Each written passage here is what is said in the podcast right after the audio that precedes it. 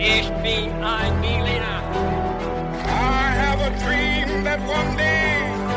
Wollen wir den totalen Krieg? Niemand hat die Absicht, eine Mauer zu errichten.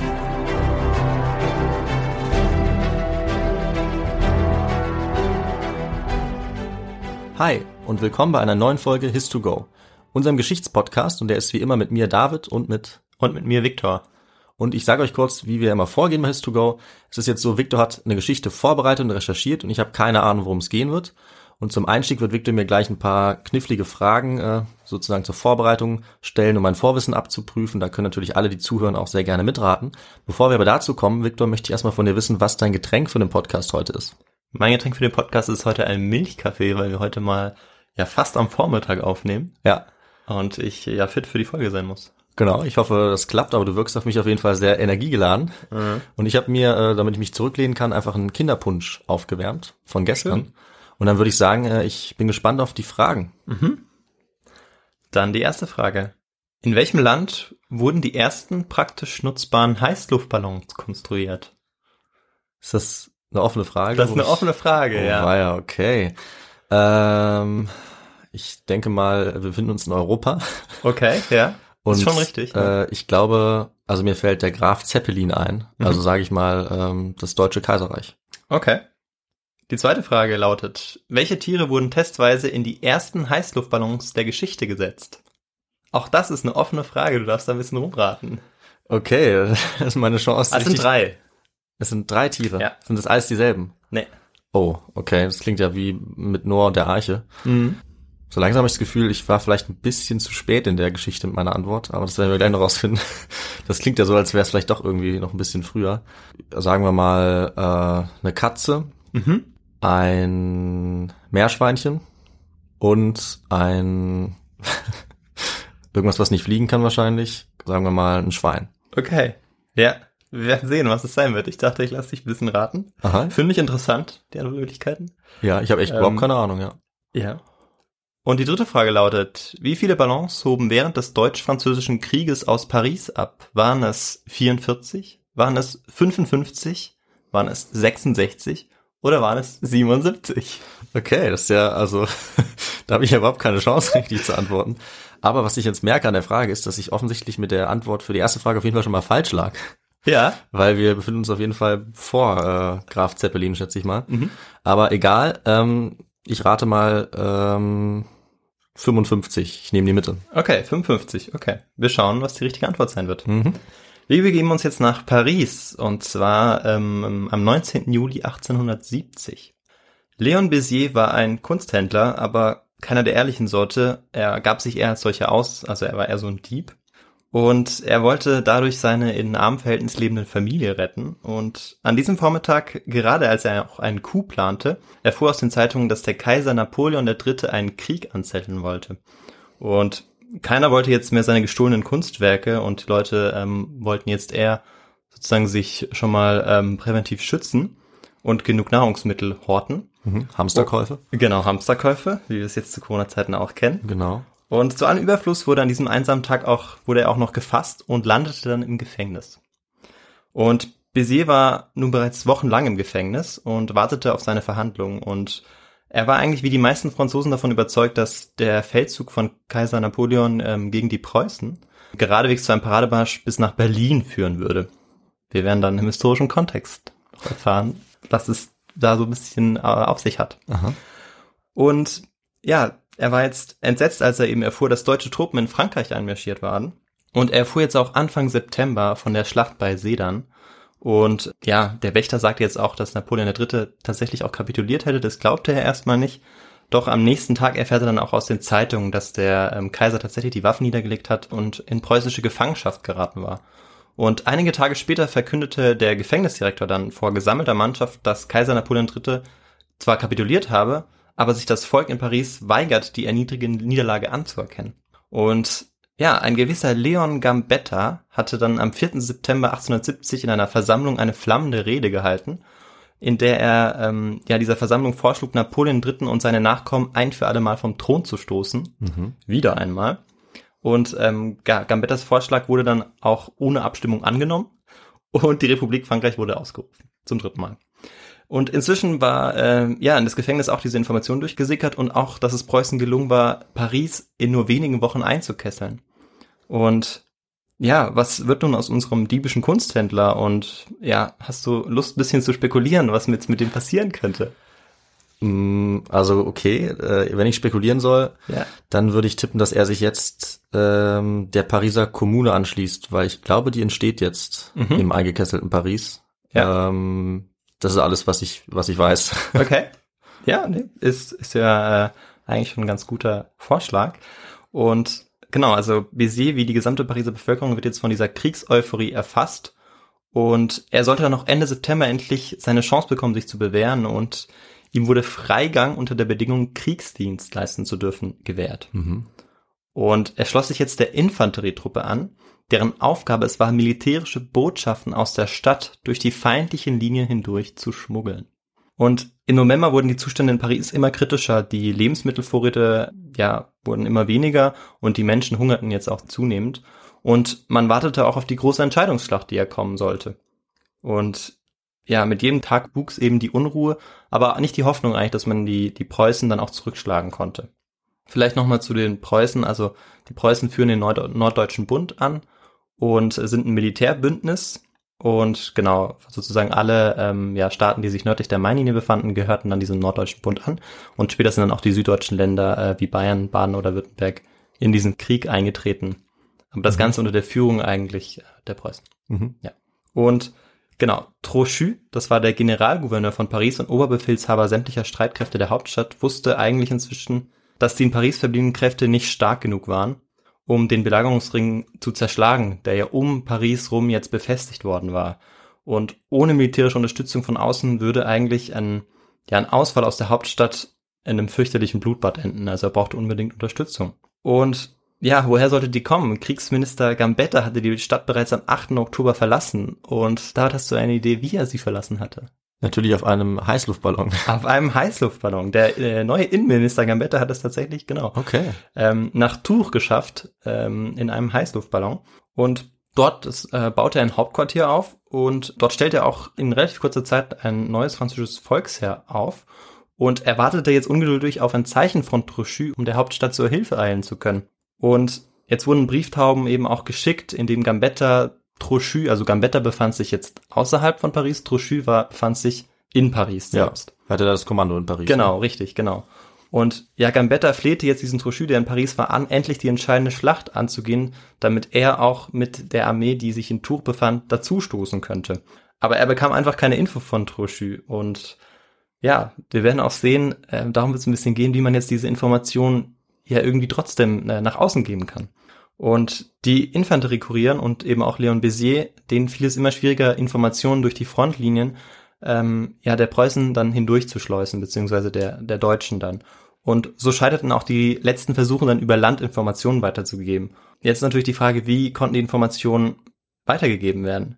Und man hatte jetzt unterschiedliche Sachen schon probiert. Ähm, man konnte seit Wochen nicht mehr durch diese Sperre gelangen. Hundekuriere wurden erschossen und von den eigenen Leuten aufgefressen. Das Telegrafenkabel, das durch die Seine geleitet wurde, wurde durchtrennt. Zinnkapseln, die durch den Fluss hinabgetrieben wurden, sind alle durchtrennt worden.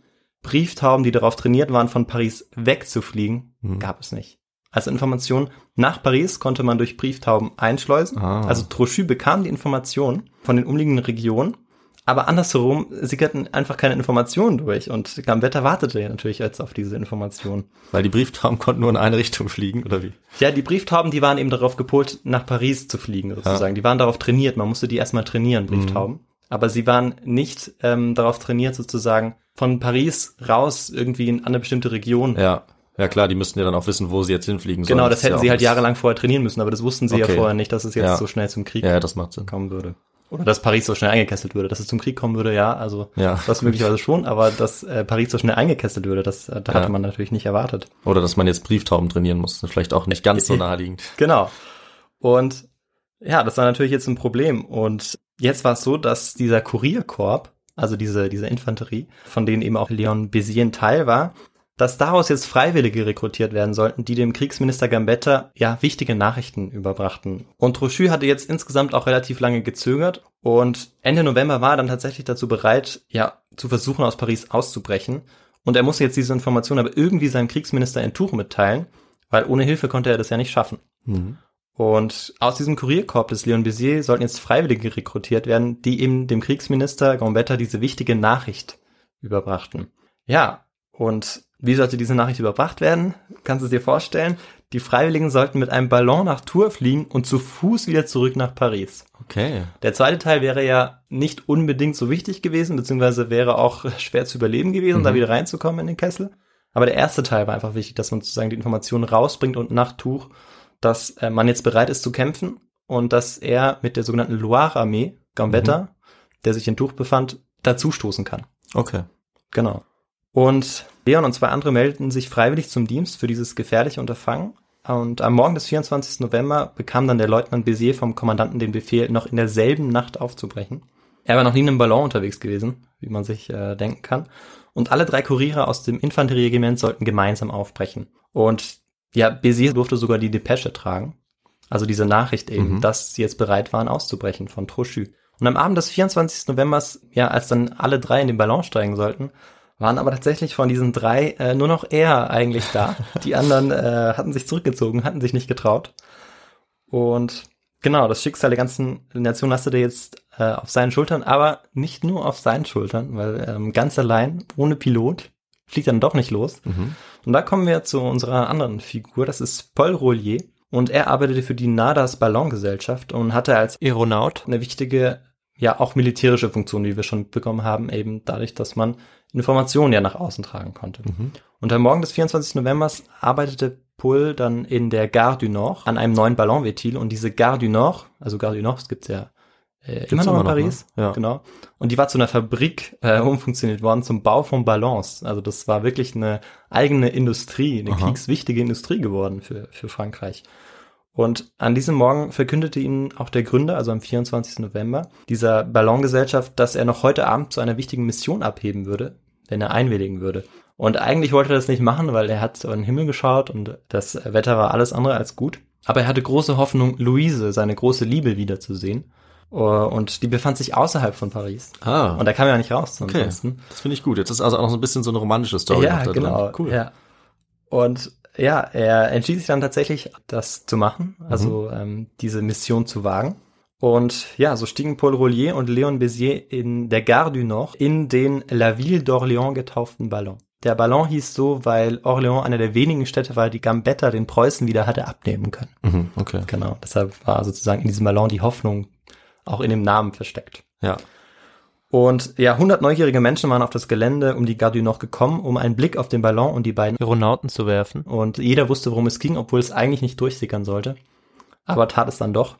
Und man prü- prüfte jetzt nochmal am Ballon, ob äh, alles dicht war, weil Gas war sehr leicht brennbar. Und eine undichte Stelle, oder ist sehr leicht brennbar. Ja. Und eine undichte Stelle konnte eben dann zur Katastrophe führen. Und als der Wind dann abgeflaut war und die Sterne sichtbar waren, hob der Ballon um 23.40 Uhr ab. Und Südwind ergriff den Ballon und er trieb jetzt über die Häuserdächer und in wenigen Minuten würden sie sich direkt über den preußischen Stellungen befinden. Und natürlich die Frage, wird ihnen dieses Unterfangen gelingen? Mhm. Aber bevor wir das klären, brauchen wir erstmal äh, ja was ganz Wichtiges in unserem Podcast. Ah, kommt jetzt etwa der historische Kontext ins Spiel. Genau, jetzt kommt der historische Kontext ins Spiel. Und da wollen wir ein bisschen die Geschichte der Aeronautik betrachten, kurz und dann auf den Kontext des Deutsch-Französischen Krieges eingehen. Okay. Und ja, der Heißluftballon ist wohl das älteste Luftfahrzeug der Welt. Und die Beobachtung, dass Rauch und heiße Luft nach oben steigen, ist nicht ganz neu und führte immer wieder dazu, dass Versuche eben gewagt wurden mit erwärmter Luft. Und nachdem einige spielerische Modelle gebaut worden waren, waren es Brüder, die den Heißluftballon zum praktisch nutzbaren Luftfahrzeug machten. Und ja, jetzt darfst du noch mal raten, in äh, welchem Land das war. Vielleicht ist es ja Frankreich gewesen. Genau, und zwar die Franzosen, die Brüder Joseph Michel und Jacques-Étienne Montgolfier. Und Ah. ähm, so heißt es in Frankreich übrigens immer noch. Ja, doch, den Namen habe ich gehört, Montgolfier. Doch, das sagt mir was. Ich dachte irgendwie, die hätten das Flugzeug erfunden, aber wahrscheinlich, ja, Ja. jetzt, jetzt verstehe ich, warum man die Oder kennt. Montgolfier, ich bin mir gerade selber nicht sicher. Ich glaube, Montgolfier ist es. Ja, ich habe den Namen, glaube ich, schon mal gehört. Ja, und ähm, weil man der Sache noch nicht traute, zog man es vor, statt Menschen drei Tiere im Heißluftballon zu befördern. Aha. Und es war ein Hahn, eine Ente und ein Hammel. Ah ja, na gut. Aber ja, es war tatsächlich eine sehr schwierig zu ratende Frage und ich finde deine Antworten waren so gut, dass man, Ja, dass ich dir trotzdem einen Punkt geben würde. danke, das freut mich aber. Das ist ja sehr nett.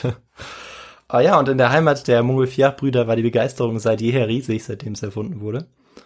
Und jetzt springen wir ein bisschen. 1868 kam es dann zur spanischen Thronfolgekrise, die dann der unmittelbare Auslöser des Deutsch-Französischen Krieges war.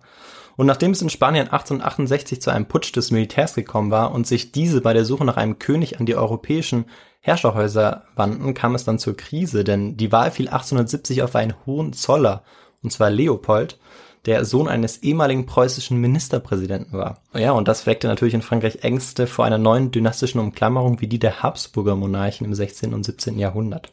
Und ja, zu diesem Zeitpunkt, etwa im Frühjahr 1870, war allgemein die Lage in Frankreich ein bisschen prekär, vor allem für den Monarchen Kaiser Napoleon III., weil äh, eine relativ starke Opposition bereits für die Republik war und ähm, ja, ein Sturz seiner Regierung oder er konnte einen Sturz seiner Regierung eigentlich bereits befürchten. Und in Bad Ems lehnte der König von Preußen Wilhelm I. das Gesuch des französischen Botschafters Benedetti ab, für immer und ewig keine spanischen Hohenzollern-Kandidaturen mehr zu fördern. Das heißt, dass ähm, genau die von, von Frankreich aus sozusagen der Wunsch gehegt wurde, dass man darauf verzichtete, damit mhm. die Gefahr eben nie wiederkommen konnte, dass sie umzingelt waren von ähm, ja, einem spanisch-deutschen Kaiser sozusagen. Und das lehnte aber Wilhelm ab und der Bundeskanzler Bismarck hatte dann die Forderung des französischen Botschafters bezüglich des spanischen Erbfolge in einem internen Telegramm der Emser Depesche, mhm. die ja jedem äh, bekannt sein sollte, spätestens nach dem Schulunterricht in Geschichte. Naja, ich weiß nicht, ob es allen bekannt ist, aber vielleicht hat man schon mal gehört. Ne? Ja, genau, vielleicht ja. Aber vielleicht auch nicht. Du kannst ja noch mal sagen, was besonders war an dieser Depesche.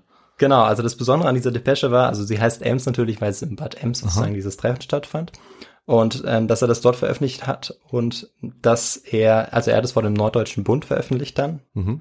Als internes Telegramm und er hat es als geradezu unerhört propagiert, diese Forderung, sozusagen, also kurz gefasst. Und ja, ich weiß nicht, willst du dazu noch mehr sagen oder? Na, ich glaube, äh, was ganz interessant war, war, dass Bismarck so einen Teil noch daraus gestrichen hat, äh, wenn ich mich richtig erinnere, aus diesem Brief, so dass mhm. äh, der dann noch unhöflicher erschienen ja. ist und ja. quasi noch eine größere ähm, ja, Erniedrigung oder Provokation war äh, für die Franzosen. Deswegen war die Reaktion von denen dann auch stärker, ja, genau. als es also, vielleicht gewesen wäre sonst. Genau, ja. Also es ist nicht genau der, ähm, der Teil sozusagen oder die Forderung, wie sie dann auch tatsächlich gestellt wurde, sondern ähm, ja, sie wurde nochmal verändert, du hast recht, genau, ist nochmal wichtig.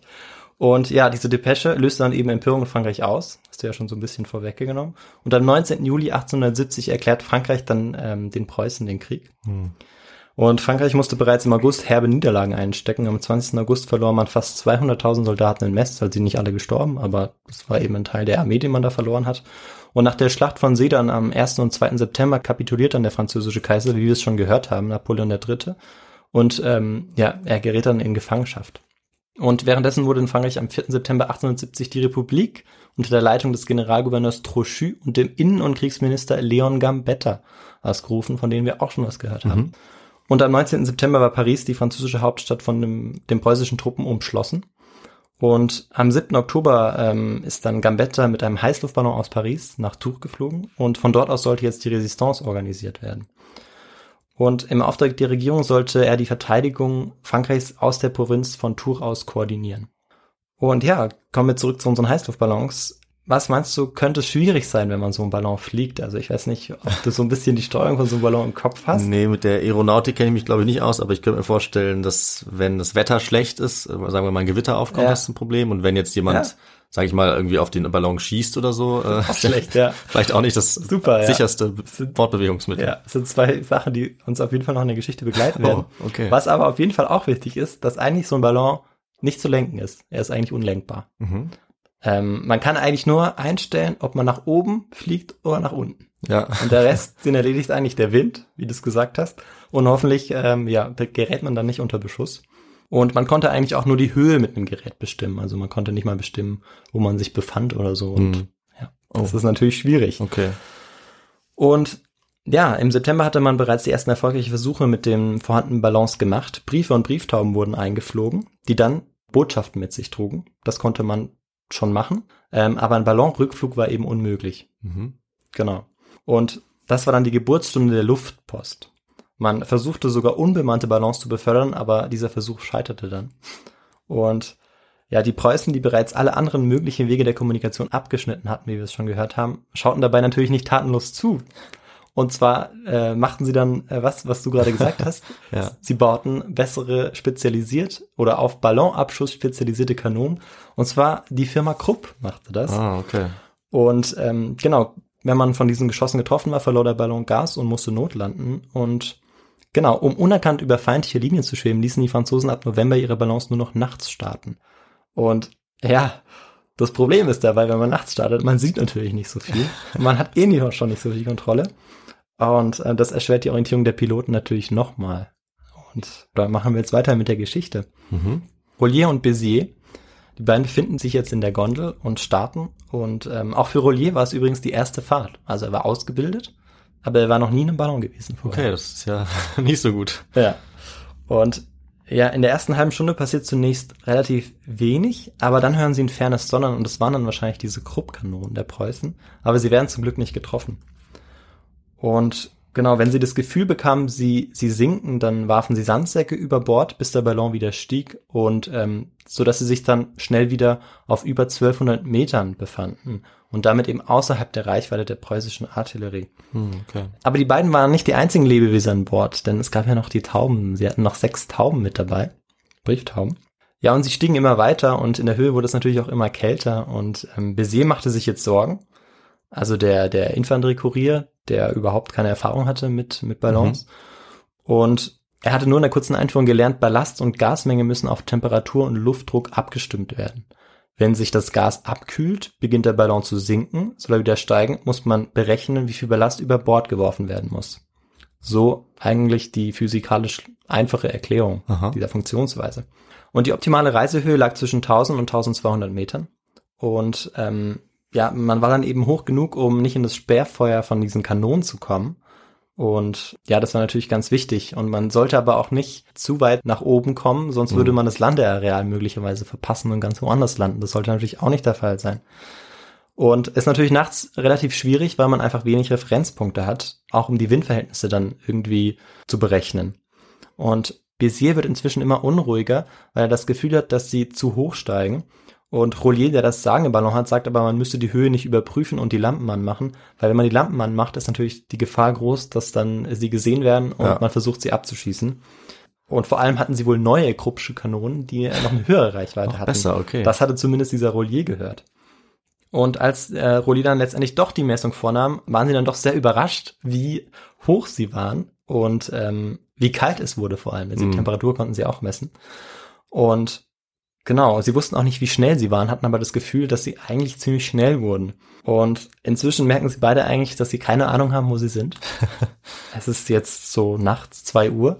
Sie wissen aber, dass äh, eigentlich einiges schief läuft. Und weil sie eigentlich noch vor dem Tagesanbruch hätten landen sollen auch. Und wahrscheinlich gegen drei Uhr hören sie dann von der Ville d'Orléans, so heißt ja dieser Ballon, ähm, eine, ein Lokomotivengeräusch und das Dröhnen wurde immer lauter und sie fragten sich, ein Zug? Ähm, dann wären sie ganz weit im Norden, ja fast in Belgien und durchgängig so laut, das hat sie eben auch sehr gewundert, dass es einfach nicht aufgehört hat, weil der, der Zug fährt ja vorbei.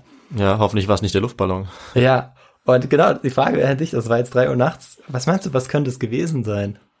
Ähm, UFOs sind keine Option oder so, deswegen, äh, ja, dann sind sie wahrscheinlich jetzt in Belgien, schätze ich mal.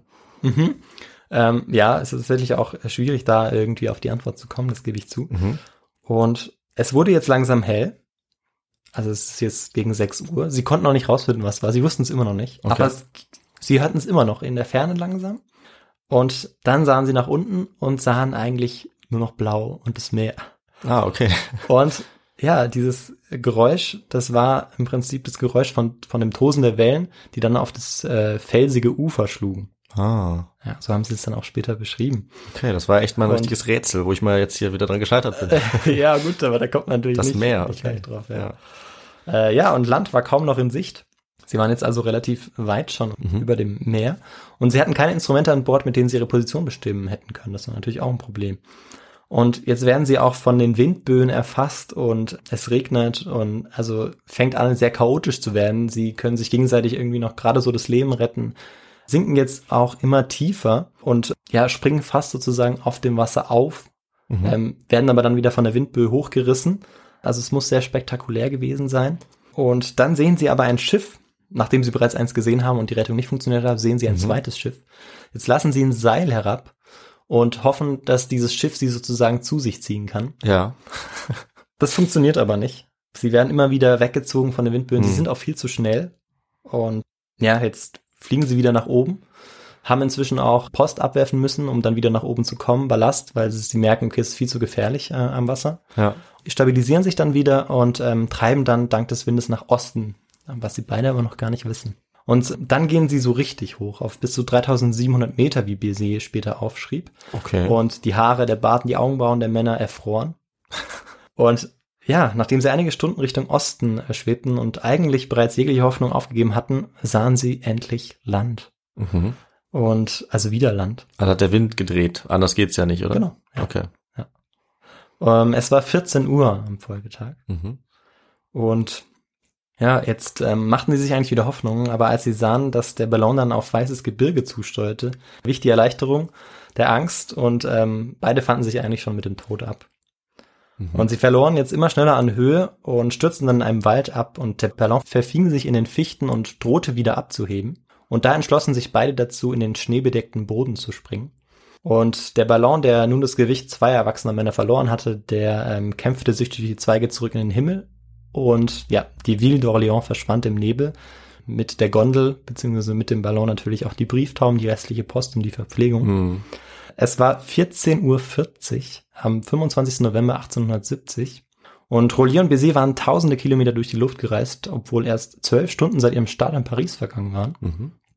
Was die beiden nicht wussten, war, dass sie in kürzester Zeit den längsten Ballonflug der Geschichte vorgenommen hatten, 1305 Kilometer. Sollte erst kurz vor 1900 noch gebrochen werden. Das haben sie natürlich nicht mit Absicht gemacht. Immerhin. Aber wo waren sie jetzt? Und jetzt wieder Frage an dich, David. Wo waren sie? Also schneebedeckt, kleine- Gebirge. Okay, kleine Gegenfrage. Äh, sind die weißen Klippen wichtig, die Sie gesehen haben? Äh, für die Frage? Ja. Ja, das Schnee liegt ist sehr wichtig. Also sie sind Das- jetzt auch tief im Ah, Schnee. das Schnee liegt, weil ich dachte, weiße Klippen gibt's ja bei England, aber dann ist es wohl doch nicht ganz so extrem. Aber wenn Schnee, Nee, sie sind jetzt in den schneebedeckten Boden gelandet Ja. und da ist überall Schnee. okay, äh, keine Ahnung. also äh, in den Pyrenäen. Okay. Also sie sind erst nach Westen, nach Nordwesten getrieben und dann nach Nordosten und sind dann tatsächlich in Norwegen gelandet. In Norwegen. Ja. Oh, Äh, okay. 95 Kilometer südwestlich von Christiania, dem heutigen Oslo. Okay, ich wusste nicht, wie weit sie jetzt geflogen sind, dann war England ja sogar noch die richtige Richtung. Ich dachte, das ist viel zu weit weg. Aber das war äh, mein Ziel auch, weil die beiden wussten eigentlich auch überhaupt nicht, Ja. wo sie waren. Okay. Also ich glaube, sie wussten schon, dass es in nördliche Richtung gegangen war. Aha, weil der Wind normalerweise eher auch in die nördliche Richtung dann wehte. Das hatte ich dir jetzt natürlich verschwiegen. das stimmt. Aber sie hatten keine Ahnung, wo sie waren. Okay. Also, also wobei sie haben sogar damit spekuliert, dass sie vielleicht in Bayern sind oder ähm, ja in Dänemark. Sie wussten es nicht. Also sie hatten wirklich keine Ahnung. Ja. Und die beiden stapfen jetzt durch den Schnee auf der Suche nach Zivilisation natürlich, äh, irgendwie auf Rettung. Sie sind äh, völlig entkräftet. Und äh, sie stoßen dann auf eine Hütte, wo sie dann auch schlafen können. Und am nächsten Tag, dem 26. November, geht's dann weiter und dann sehen sie Spuren von Pferden und Schlitten und machen sich ähm, so richtig Hoffnung. Und bei einer Scheune treffen sie dann auf die Brüder Strand oder Strand. Ich weiß nicht, wie man sie genau ausspricht. Ich auch nicht. Es waren Bauern. Und was meinst du da? Wie werden diese beiden Franzosen empfangen? Die werden äh, sehr gastfreundschaftlich empfangen, ist mein Tipp. Ja, sehr gut. Sie werden super gastfreundlich äh, empfangen. Das wird dann aber auch später sogar noch gesteigert. Wir werden sehen, wie. Und ja, ähm, Norwegen war Napoleon Bonaparte im Krieg beigestanden. Also das war zwar ähm, grob 60 Jahre vorher, aber vor allem hatte Norwegen Dänemark unterstützt, als Bismarck 1864 Dänemark angriff. Und deshalb waren sie eher auf den Seiten auch der Franzosen. Und vor allem hatte Frankreich in Oslo auch ähm, eine Botschaft. Hm, okay. Und jetzt waren sie natürlich überglücklich, die Ballonfahrer, unsere beiden, dass sie jetzt in Norwegen gelandet waren. Aber auch die Strands, als sie die Geschichte hörten, erst konnten sie es gar nicht glauben, weil die konnten sich ja eigentlich auch nicht verständigen. Die mussten ja irgendwie Zeichensprache sprechen. Die haben dann immer wieder in die Luft gezeigt, dass sie von oben gekommen seien. und irgendwie haben sie es dann auch wirklich verstanden. Ja, und jetzt galt es eben, in diese norwegische Hauptstadt zu kommen. Und alle vier, die norwegischen Brüder, Bézier und Rollier, machten sich jetzt auf den Weg nach Christiania. Und zunächst kamen sie äh, in die nächste Gemeinde Seljord, wo die Ballonfahrer von einem Arzt untersucht wurden. Und abends wurden sie dann von den Einwohnern der Gemeinde in einem Lokal herzlich eingeladen und ja, die Aufregung und Begeisterung war groß, zwei so wichtige, auch französische Kuriere beherbergen zu dürfen. Mhm. Und am nächsten Morgen, dem 27. November, brechen sie dann sehr früh um 5 Uhr bereits auf und mit dem Wissen, dass es auch zwei Tage mit dem Schlitten und der Eisenbahn in die Hauptstadt braucht. Und inzwischen spricht sich auch in Norwegen herum, dass ähm, ja zwei Franzosen eine unglaubliche Ballonfahrt in heikler Mission überlebt hatten. Und in den Städten, durch die sie reisen, wird ihnen zugejubelt, Fahnen werden geschwungen, französische und norwegische, Mhm. weil man muss auch sagen, dass Norwegen auch versuchte, sich ähm, so ein bisschen von dem Joch der Schweden zu befreien, was ihnen 1905 dann mit der Unabhängigkeit gelingen sollte. Genau, und war natürlich jetzt begeistert, diese beiden Franzosen empfangen zu können. Und die gelangen dann am 29. November tatsächlich nach ähm, Christiania, heute Oslo. Und in der Hauptstadt werden jetzt Konzerte und Bankette ihnen zu Ehren gegeben. Und sie werden sogar vom norwegischen König Karl empfangen. Und noch am 29. November konnte die so kriegswichtige Nachricht an Innenminister Gambetta in Tuch telegrafiert werden. Und in der Nachricht stand, dass General Trochu plane, an eben diesem Tag, dem 29. November, aus Paris in Richtung Rouen auszubrechen und auf die Unterstützung der Loire-Armee unter dem Kommando Gambettas zählte. Und ja, ist natürlich doof, wenn es an demselben Tag äh, dann erst ankommt. Ein bisschen spät, ne? Und, genau, und ja, die Botschaft erreichte Gambetta dann Tage zu spät. Der Ausbruchsversuch scheiterte am 20. Dezember endgültig und eine Vereinigung der Pariser Truppen mit der Loire-Armee fand nie statt. Am 2. Dezember machte sich Paul Rollier und Leon Bézier über England zurück auf den Weg nach Frankreich. Und am 8. Dezember kamen sie dann schließlich in Tours an. Und ja, David, noch eine kleine Frage an dich. Ja, gerne. Was meinst du, wie weit liegt Tours von Paris weg? Ähm, hm, okay. Puh, Jetzt muss ich auch noch ähm, geografisch schätzen. Ich sag mal 280 Kilometer. Boah, 200, das wäre, hättest du das nur gesagt, Ah, wäre es genau richtig gewesen. okay. Also 200 Kilometer. Na gut. Und äh, ja, für diese 200 Kilometer haben sie dann zwei Wochen gebraucht. Ja. Und ja, was bleibt jetzt von dieser Geschichte? Ähm, Dieser Heißluftballon wurde tatsächlich entdeckt. 90 Kilometer nordwestlich von Christiania. An Bord die sechs Tauben, die nur überleben konnten, weil sie von Bézier in eine Decke eingewickelt worden waren. Oh, okay. Die Tauben wurden von der Frau, der Ehefrau des Generalkonsuls in Christiania adoptiert. Das ist doch mal ein, gute, ein gutes Ende für die Geschichte. Auch die sich an Bord befindende Post, die noch intakt war, und sogar ein Postsack, der von den Aeronauten ins Meer geworfen wurde, konnte geborgen werden. Mhm. Fast alle Briefe waren noch intakt. Das waren etwa 100.000. 100.000 Briefe. Ja, die sie noch mitgeschleppt haben. Okay. Was, was, was waren das für Briefe? War das einfach so äh, Das war tatsächlich, das war tatsächlich private ein, Post? Ja, das war tatsächlich ein Postweg dann. Okay. Wir werden noch sehen, wie viele insgesamt während dieses deutsch-französischen Krieges tatsächlich aus Paris rausgebracht wurden. Aha. Der 33. Ballon, der aus Paris gestartet war, das war La Ville d'Orléans, wurde im Januar 1871 im Tivoli Park in Christiania ausgestellt. Heute steht die Gondel in Oslo im Museum für Wissenschaft und Technologie. Ah, okay, das kann man sich noch angucken. Man kann sich's heute noch angucken, Sehr interessant, das ist sehr Ja. cool. Wenn man äh, wieder schön frei und sicher reisen darf. Ja, okay. Nach Corona-Zeit. Hm. Aktuell vielleicht besser nicht. Ja. Oder wenn sich äh, einer der Zuhörer und Zuhörer zufällig in der Nähe von Oslo befindet oder in Oslo sogar, Ja. dann ähm, genau, schaut mal in das Museum vorbei. Ja, da könnte man uns ja ein Gondel. Foto schicken zum Beispiel. Genau. Das wäre doch mal was. Ja, und Rollier und seine Frau besuchten ein Jahr später die Strands oder die Strands. Und sie blieben in Kontakt bis zu seinem Tod 1918. Hm. Ja. Mhm. Von Bézier habe ich jetzt keine äh, genaueren Infos, aber man sieht, dass da auf jeden Fall eine Freundschaft auf, auf, aufgebaut wurde. Ja, und ein kleines Fazit zum Ballonkurierdienst aus Paris. Insgesamt 66 bemannte Heißluftballons, also knapp daneben mit Mhm. 55, Okay, okay. sind von September 1870 bis Januar 1871 abgehoben. Manche stürzten nach 20 Minuten ab und befanden sich dann inmitten der Fronten. Andere landeten im deutsch kontrollierten Elsass und ein weiterer Ballon war unkontrolliert davongetrieben und 1305 Kilometer weiter in Norwegen gelandet. Trotz dieser Gefahren gingen nur fünf Ballons an die Deutschen verloren. Nach Schätzungen gelangten mehr als zwei Millionen Briefe, Karten und militärische Anweisungen aus der Hauptstadt an ihr Ziel. Mhm. Am 27. Januar 1871 startete Ballon Nummer 65 und verschwand im Atlantik. Ein Teil der Briefe wurde später angeschwemmt. Die wichtigste Nachricht an Bord dieser tödlichen Mission war die Kapitulation der französischen Regierung. Oh, okay. Damit endete die Belagerung von Paris und meine Geschichte. Wow. Ja, das ist ja mal eine Story. Sehr cool. Äh, ich finde sehr interessant, dass ich davon noch nie gehört habe. Ja, ich Aber tatsächlich vorher auch nicht, bis es- ich das darauf ja. gestoßen bin. Ist ja fast schon äh, ein Thriller eigentlich. Sehr, hat ja auf jeden Fall äh, Filmpotenzial. Kann ich auch. Ja. In zehn Jahren, wer weiß, was, da vielleicht, Ja. es wird ja einiges verfilmt aktuell. Aber äh, mir gefällt auch das Ende. Also ich meine, klar, Frankreich verliert den Krieg, das weiß man ja vielleicht Ja, schon. Das genau. Ich habe das wirklich auch versucht, oder man hat es ja gemerkt, auch auszuklammern, diesen Krieg Ja. eigentlich. Ja. Klar, ein paar Details braucht man, um zu verstehen. Ja, Ähm, ähm, ja, genau, womit das alles zusammenhängt. Aber Klar. ähm, man hat eben auch in einem Krieg wahnsinnig viele Einzelschicksale und Ja. das ist ja eigentlich auch spannend, sich damit zu beschäftigen. auch, das ist total spannend. Selbst, also selbst die Tauben haben, äh, haben ihre eigene Geschichte zu erzählen Ja. und auch für die gibt's ein Happy End. Ja. Und irgendwie es fühlt es sich nach einer sehr runden Geschichte an, dass man den Heißluftballon heute noch besichtigen kann. Das ist einfach ja, äh, ja ein sehr, sehr angenehmes Ende, finde ich. Ja. Nicht, nicht ein Ende, wo so, ja, und man weiß nicht, was, was passiert ist, sondern nee, es ist eigentlich echt, echt sehr spannend. Dann noch die Freundschaft. Ja. Ähm, ja, doch wirklich, also eine spannende Geschichte, die irgendwie bei mir gibt mir ein gutes Gefühl. auch wenn ich äh, alle Fragen falsch beantwortet habe, die man hätte Aber die waren auch alle sehr können. schwer. Ja. Aber ich find's toll, dass du es immer wieder probiert hast. Ja, klar, Und ich gute. Sachen waren ja auch. Also Ja. manche waren teilweise richtig, manche Antworten. Manchmal war ich sogar nah dran, ja, das Ja. ist doch gut. Genau. Ja, dann ähm, vielen Dank dafür und dann würde ich sagen, ähm, vielleicht erzählst du noch, was du benutzt hast als Quellen für die Geschichte. Genau, ähm, insgesamt ist es natürlich gerade schwierig äh, zu Corona-Zeiten, weil die Bibliothek in Freiburg geschlossen ist Das stimmt, ja. und auch andere, glaube ich. Ich glaube alle so ungefähr. Ja, und äh, ich konnte dann tatsächlich äh, Ausschnitte von dem Buch Ernst Cohn, The Flight of the Ville d'Orléans, ja, in die einsehen. Ähm, Und der ist wirklich allen Spuren nachgegangen, also Briefen. Der hat äh, dann die Nachkommen auch der äh, Leute befragt. Der hat auch Tagebücher gefunden und Okay. Genau, das ist ähm, auf jeden Fall sehr spannend. Und dann gibt es noch einen äh, historischen Roman, der auch sehr gut recherchiert ist, Gambettas Kurier von zwei Norwegern, einem Philologen und einem Soziologen, Mhm. Thorsten Bjarnland und Per Paske Gulbrandsen.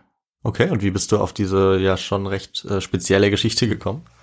Ja, also tatsächlich musste ich dafür ähm, ein bisschen im Internet recherchieren. Ah, okay. Und genau, ich bin im Internet drauf gestoßen. Ja, das mache ich auch immer gerne. Man gibt Ja. da mal ein äh, spannende Geschichten und dann kommt was Gutes. Ja, Ja, ich ja, man hat ja so die Tricks raus, Ja. äh, wenn man äh, das jetzt schon, wir machen das jetzt schon ein Jahr. Ja, genau. Also ich meine, das ist jetzt der 30. Genau, diese Folge kommt am die 30. raus. September, genau. Ja. Und ja, das ist nahezu Jubiläum. Ja, Und da weiß man dann schon, da kennt man schon die Tricks, wo man suchen muss. Und sehr cool. Alles klar. Dann würde ich sagen, ähm, das ist ja eigentlich ein ganz gutes Stichwort. Ähm, genau. Dass du dann- noch was dazu sagst, wie Genau. man uns unterstützen kann. Das würde ich jetzt als nächstes machen. Ihr könnt uns sehr gerne unterstützen, indem ihr uns ähm, folgt, zum Beispiel auf Instagram, Twitter oder auf den Podcast-Plattformen, wo das geht, zum Beispiel bei Spotify. Ihr könnt uns sehr gerne auch bewerten bei Apple Podcasts. Das hilft uns auch, weil es unsere Sichtbarkeit ein bisschen erhöht.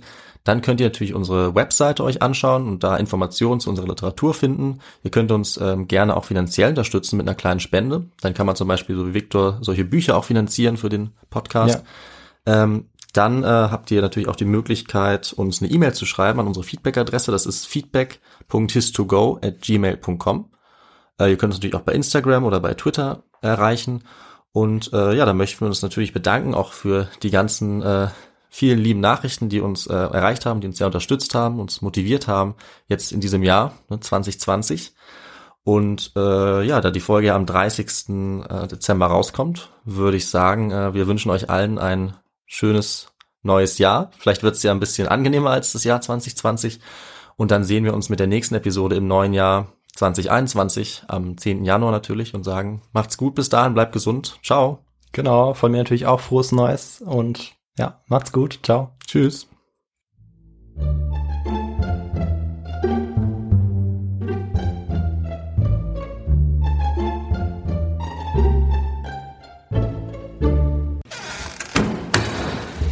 Und die dritte Frage lautet, wie viele Ballons nochmal?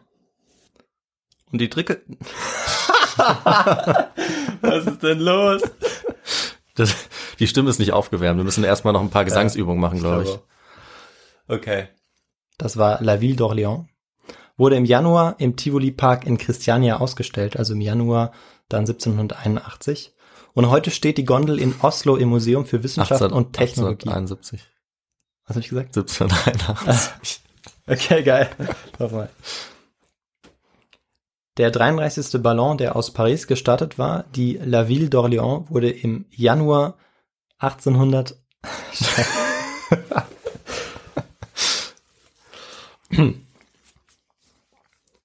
Der 33. Ballon, der aus Paris gestartet war, die La Ville d'Orléans, wurde im Januar 1801 Nee.